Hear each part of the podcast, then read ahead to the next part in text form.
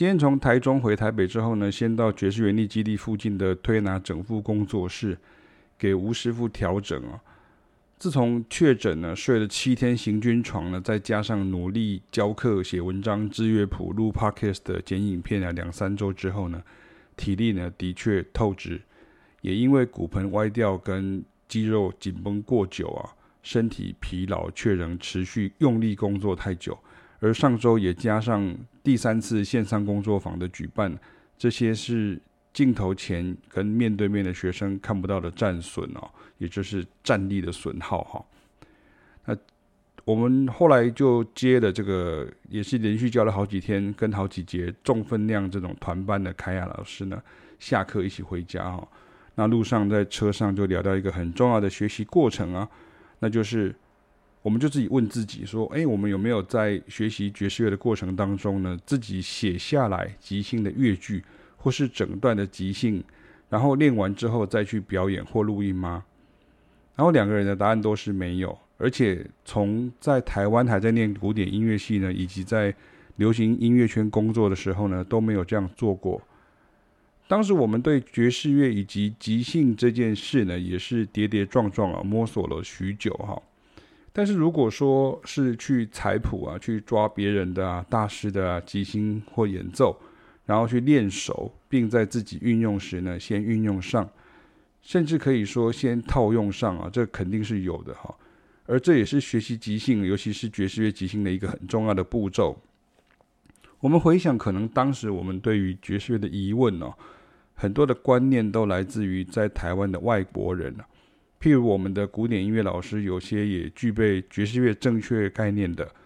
或是外国音乐人来台定居的哦，那也有很多都已经离台了哦。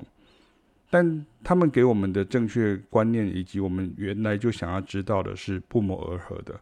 也就是那些厉害的乐手到底是怎样即兴出来的，他们到底是怎么练、怎么想的。而当后来我们去到国外开始正式接受爵士乐教育的时候呢，这就更是如家常便饭般的啊，每天都在做的功课哈。到了这个层次呢，就有一些不同的派别出来哈。有一些人呢就觉得应该写下来，有些人觉得不应该写下来，要用听的，反复听，反复模仿。我是觉得这根本没必要吵谁对谁错哈，而是要看乐手自己本身的能力。每个人的背景也不一样。有些人写下来，有些人不写下来。那但是重点都只有一个，就是去学习模仿大师前辈的过程。我们在学校的同学呢，也都各有方法。他们一开始也羡慕我们这种古典挂出身的抓歌很快啊，但是我们反而羡慕他们 sense 很好。然后我们是东方人，自己觉得会缺乏他们西方人的先天文化优势啊。那关于采谱抓歌与分析运用的问题，哈，不是今天要讲的重点啊。那个在官网上面有很多的文章讨论啊，然后上课时老师也会讲很多方法。但一个很重要的点就在于背景不同啊。像在台湾，对于非古典音乐科班的人来说，使用五线谱以及听音辨明这些事情呢，就普遍来说很难。当然了，我们也有很多方法教这样的学生。那回到主题呢，我们不会做的是自己写那个即兴哈，把那个即兴写下来，然后背起来，然后上台去演出或录音时照做就可以了哈。那我们以前办那个国际爵士营队 TISCA 的时候呢，倒是看到很多人来参与 audition 的时候就这样做。那不会怪学生啦，因为他们认知的准备模式就是这样哈。那像有时候我们在当评审的时候会，他们就弹一遍，然后我就跟他说。你可以再弹一遍嘛，那他第二次的 solo 就跟第一次一样，那这个时候有的学生就会觉得很糗，或者是有的学生会觉得很丢脸，或是会觉得说，呃，很难过哈，好像被老师戳破，甚至有的搞不好会生气这样。那我就跟他们说，可是因为你在要参加的营队，它是一个跟爵士乐手相处哈，国外的爵士乐老师啊，台湾的爵士乐老师啊，还有很多很多的爵士音乐人，来自于全亚洲各地哦。所以他们都是即兴的这个爱好者跟学习者，所以如果你没有用这样的方式去学习，就算是慢，你也要学习。你如果一开始就先用这种准备古典音乐的这种方式啊，或是准备演讲比赛的方式，你就是用先用背的背诵的方式把它背起来，然后在台上去所谓的说话比赛或是演讲比赛的话，那这样子其实是不太对哈，这是不不对的一个方向。而且你如果学生自己去写 solo 或者去背自己写的 solo 的时候，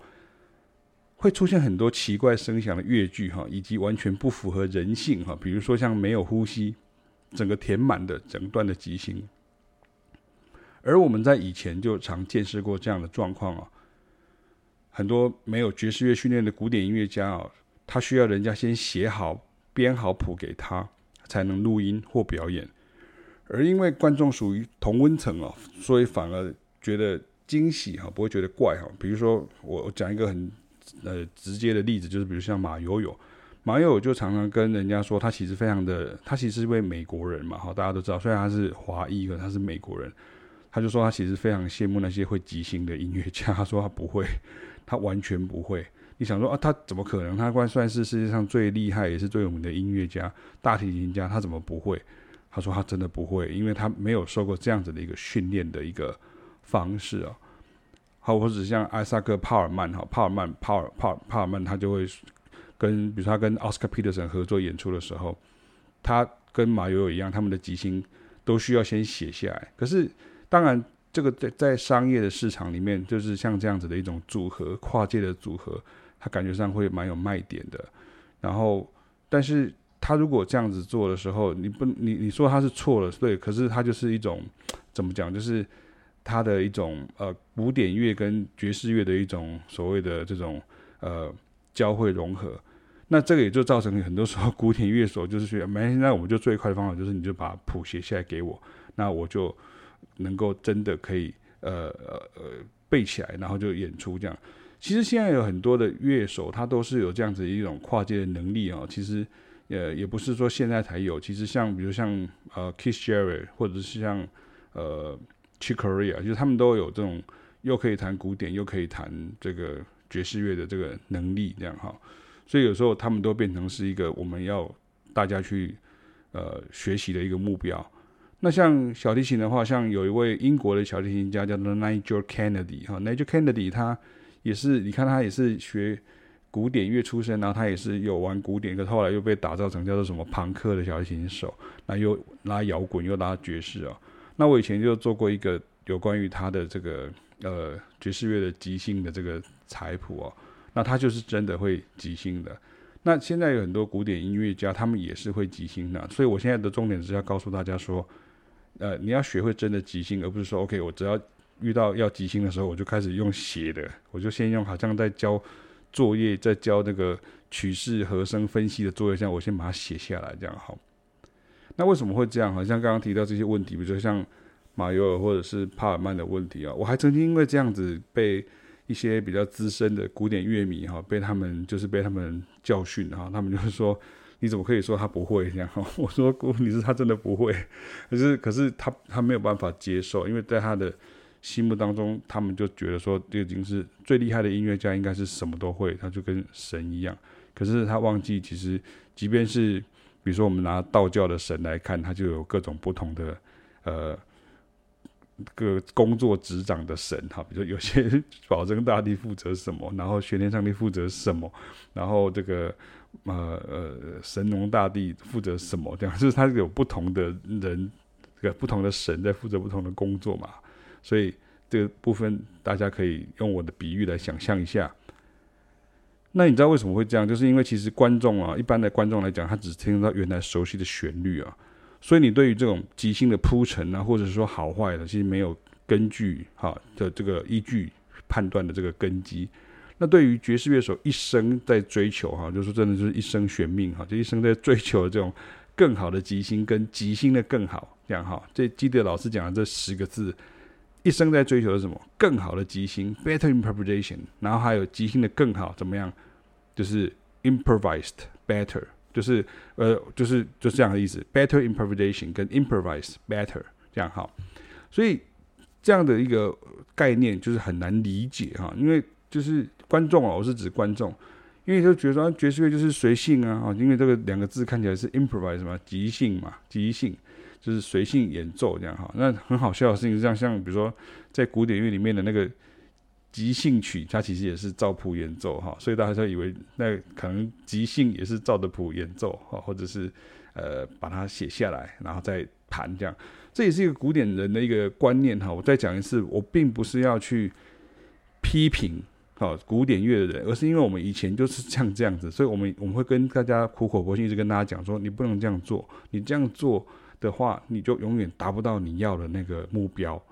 好，所以你如果你今天一直一直就想说，我就是我就是写小抄，好，或者是讲的比较夸张一点，就是所谓作弊，那你这样子做的时候，并这跟道德没有关系，那是因为你的方法是错误的，这并不是真的即兴。那有的人会觉得说，那我是不是？我可以琢磨我的即兴写好一点，可以啊。那你就是多做几次啊，你可以多练几次啊。等等，你要把这个曲子演过好几次，你要把它一个曲子或者你这个和弦进行的很熟悉好几次，那这个才是一个比较专业的这样的一个表现啊。所以大家都以为说即兴就是随性演奏，或者是把旋律变奏，或者是更改速度了。或者是就是很多人就是比如说他就会觉得直接跟你讲说啊，就是听不懂啊，听不懂爵士乐在做什么这样。所以如果你要像很多所谓的现代作曲家哈，就是把即兴写下来哈，或是号称那是自己研究的成果之类的哈，老实说那种结果都很恐怖哦。启明，你看下可不是站在旁边批评哦，我们有很多亲身救火的经历哈，就是。作曲家说，他可能去编给什么乐团，然后就说：“你看，这是我的对爵士乐的研究。”然后等到他找到爵士乐手，或是像我们这样子去跟他们合合作的时候，我们一看就知道啊，完蛋了，这个也是有问题的。这是他的一厢情愿的一种想象，他认为这是他的研究。然后他的乐句，这个乐团的团员是完全没有办法演奏，而且演奏起来是完全不像。爵士乐的二，那第三方面来讲的话，就是那就是他可能会因为他要展现他的这个呃作曲能力的高超跟他的精湛的研究的成果呢，他就会用很多很复杂的东西。这也是一个很奇怪的概念，就是在古典音乐里面，就是你感觉上好像比较 academic 啊，比较 authoritative，然后就感觉上大家会觉得好像你比较厉害那种感觉哈。所以其实这是一个。呃，常见的一个问题了哈。那因为像这种作曲家，他的所谓的研究，他其实是所谓的纯学术性的，而且说实在，就是如同刚刚讲的，他就是错误的学术性，就是看起来好像很严肃，可是其实他其实整个是错的。有时候像我的话，就会跟学生常讲这个例子啊，我说你看你很多东西，你感觉上好像你用英文写，或者你感觉上做了很多表格。你就会认为说，哦，这个好像用英文讲比较专业，或者是看起来有表格，它感觉上，或者是像那影片就用很多动画效果，这样感觉上好像就比较厉害，就可能里面是错误百出，或者可是搞不好那个里面的那个资讯是错误的，就是你可是你就接受了这样哈，或者是说像这种呃写下来的即兴的这个句子，其实很多时候都是这些作曲家去猜想的。这也是很多人对爵士乐即兴的误解哈，他就觉得说好像你爵士乐的即兴他们听不出来嘛，所以他们就觉得说你应该是用什么呢？很奇怪的音阶、怪奇的音阶，或者用什么二十世纪现代音乐理论啊，或者什么什么什么什么什么什么呃十二音列啦，或者什么啊什么独特的什么，反正是很多理论这样子。我觉得这样子不但对于那样子的理论有一个。误解，然后对于爵士乐等于是双重的误解啦。那其实爵士乐并不是这个意思哦。那加上说，你在即兴的这个发想过程呢，是主动性的无中生有哦。你如果照着自己的认知去写即兴，那就跟写作业一样啊，不是在谱面上看起来很炫的东西，实际上听到时是好听顺畅的哦。这个你要记得。那这也是我们的教学经验哦。经常我们都会用。很简单的元素来示范即兴，等到最后真相揭晓的时候呢，学生怎么发现说啊，原来音这么简单啊，原来这个节奏不是我想象中那样子。也就是说，你追寻的方向错误了，就跟刑警办案时的侦查方向的错误，你就永远破不了案是一样的道理。而且，既然如果你是写作业，那是一种练习，那这个就是一种纸上谈兵式的练习哦。当你不熟悉这种语言的时候，你又如何能够假造啊？就是 fabricate，就很像是好即兴、真即兴的这种这种伪即兴。我说这个叫做 pseudo improvisation 或是所谓的 fake improvisation。既然你想要用专有名词，我们就跟你专有名词，给你学术 pseudo。你看听起来好像很厉害，很像那个学术论文的感觉，这样哈。所以其实像很多时候，你学术论文在呃，我看过那种中文在学术论文在讲到很很多爵士乐的，其实呃，说实在话，它的可读性不高，因为很多时候它可能都是用古典的方式去想。呃，爵士乐的，那他并没有，他并写作的本身并不是一个爵士乐的乐手，或者他没有爵士乐演奏的经验，所以这个部分中文的这种论文的内容跟它的正确性就不弱，像是比如说像在美国的这种论文啊，或是一些文章写作哈，很多外国的音乐人他们有写过这种啊相关的这些硕士论文或者博士论文等等，探讨一些特定的。爵士乐手他们的风格啦，或者是他们的一些呃生涯的一些作品等等，跟古典乐的做法是一样的。那你在即兴的过程当中，如果你如果如何去熟悉语言，这个时候大量的聆听跟正确态度的学习，以及具备爵士乐的历史观啊，还有很重要的说话方式啊。也就是 groove 啊，呼吸等等，这个都不可能纸上谈兵啊，因为根本上面写不出来啊。你不可能说在这里换气，在这里快一点、慢一点这样哈，就是就是，就如果是即兴的话，就不可能这样做这样哈。那你遑更遑论说先写好再背起来，然后就过关了哈，这是也是一个不好的状况。在这边我也顺便讲一下，像有时候大家会觉得说，哦，我只是只要做一次，反正我就是一次用完就丢了，下次就是就是不会再同样即兴了，所以反正我就是。呃，我就闯一次红灯看看嘛，看会怎样嘛。万一没有过，就生活喝稳嘛，这样哈。可是这个是呃，在教育的立场来讲的话，我我我我还是认为说这是一个不好的方式啊。哈，二方面就是说，因为大家会觉得好像过关，好像说啊，我只要弹一次，我只要过了，过了就过了，这样我就不用再再继续的去呃增进我的精进我的这样的一个能力哈。可是像爵士乐手刚刚讲嘛，一生悬命，我们在做的是什么？更好的即兴跟即兴的更好嘛，那这个是爵士乐手的简单的就这十个字就在做这些事情这样哈，所以这并不是启斌老师或是凯凯老师吹毛求疵哈，也不是什么见死不救哈。我们遇过很多救火的例子，就是明明不行了却要上台啊，这是实际上跟你讲哈，这个有这样的一个状况，而是希望说花篇幅，希望能把很多的观念理清楚哦。这也不是什么 A 观念也对啊，B 观念也对这种民主多元哦，就网络上常看到这样嘛，哦，你做的也对，你的也对，这样两个都对，这样不是。但如果你用刚刚这样的讲的概念的时候，其实是因为跨音乐领域之间呢，真的有好多好多的误解跟怪现象哦。那有很多时候，你就是因为留在你的同温层里面，所以你就会一直，这你接受到的东西都是你同温层的东西的时候，你会觉得那个异温层里面的东西是错的。或者是当你想要尝试去做你异温层里面的东西的时候，其实你做出来的东西就是讲直接点就是可笑的这样。那偏偏因为你的接收端又是同温层，所以其实这同温层跟同温层之间，它就不会出现就是说，哎，你好像被人家打脸，或是被人家说，哎，你这个其实是不好的，或是错的这样子哈。那我们就很常遇到像这样的情况，然后我们在教学的领域当中，也经常遇到像这样子的一个状况，需要去解决。那再讲一次，我们其实根本都不是在旁边看，然后就批评啊、嘲讽啊，而是实际上我们就是遇过，以及一直会收到关于爵士乐或是相关音乐演奏呢，这些风格的演奏，比如说即兴啊，或者像你要演奏 funk 音乐啊、bossa nova 音乐啊，或者像是拉丁、Afro-Cuban salsa 这些，这是我们的 know how 嘛，我们的擅长的地方嘛。那像我们如果说收到这样的学生的时候，当你出身背景不同呢，你就很容易在学习的道路上会一直因为误会而学不好。那我们想要说清楚啊，讲明白啊，这样大家可以继续进步。更重要的事情是我们就是过来人啊，那血泪的教训跟荒谬的现象啊，至少已经看了三十年了哈。那没法改的，我们就不用嘛，没有不用再去费唇舌嘛，多费唇舌这样。但是如果跟我们学习的时候呢，像这个时候你就要了解到这个顺序跟进程是非常重要的。也就是说，你不要用把即兴用写的，为了怕错，你就把它用写的这样。那爵士乐的一个过程，它就是就好像你今天在游泳的时候，那你就要你你你可能可以去设计一些你的一些动作，可是实际上你还是会在游泳池里面把这个事情完成。它并不是在纸上谈兵或者是纸上作业啊。那以上就是。有关于这个主题，我们来分享给大家。关于写下来你的吉星，或者是呃认为说写下来吉星可能会更好，这个可能是一个误解。